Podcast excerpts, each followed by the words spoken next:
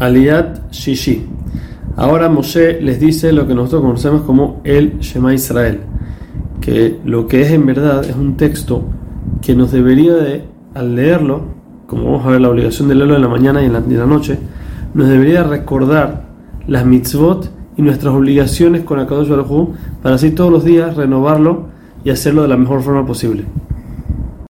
Y por último, la Aliyah, la Torah nos dice, cuando tu hijo te pregunte cuáles son las leyes que, qué son todas estas leyes que estamos haciendo, entonces tienes que responderle que Baruj nos sacó de Egipto, ¿para qué? Para que vengamos a esta tierra, el Israel, y cumplamos con su mitzvot.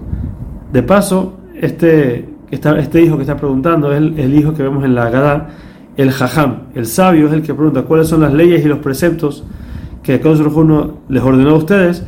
Esta es la pregunta del Jajam.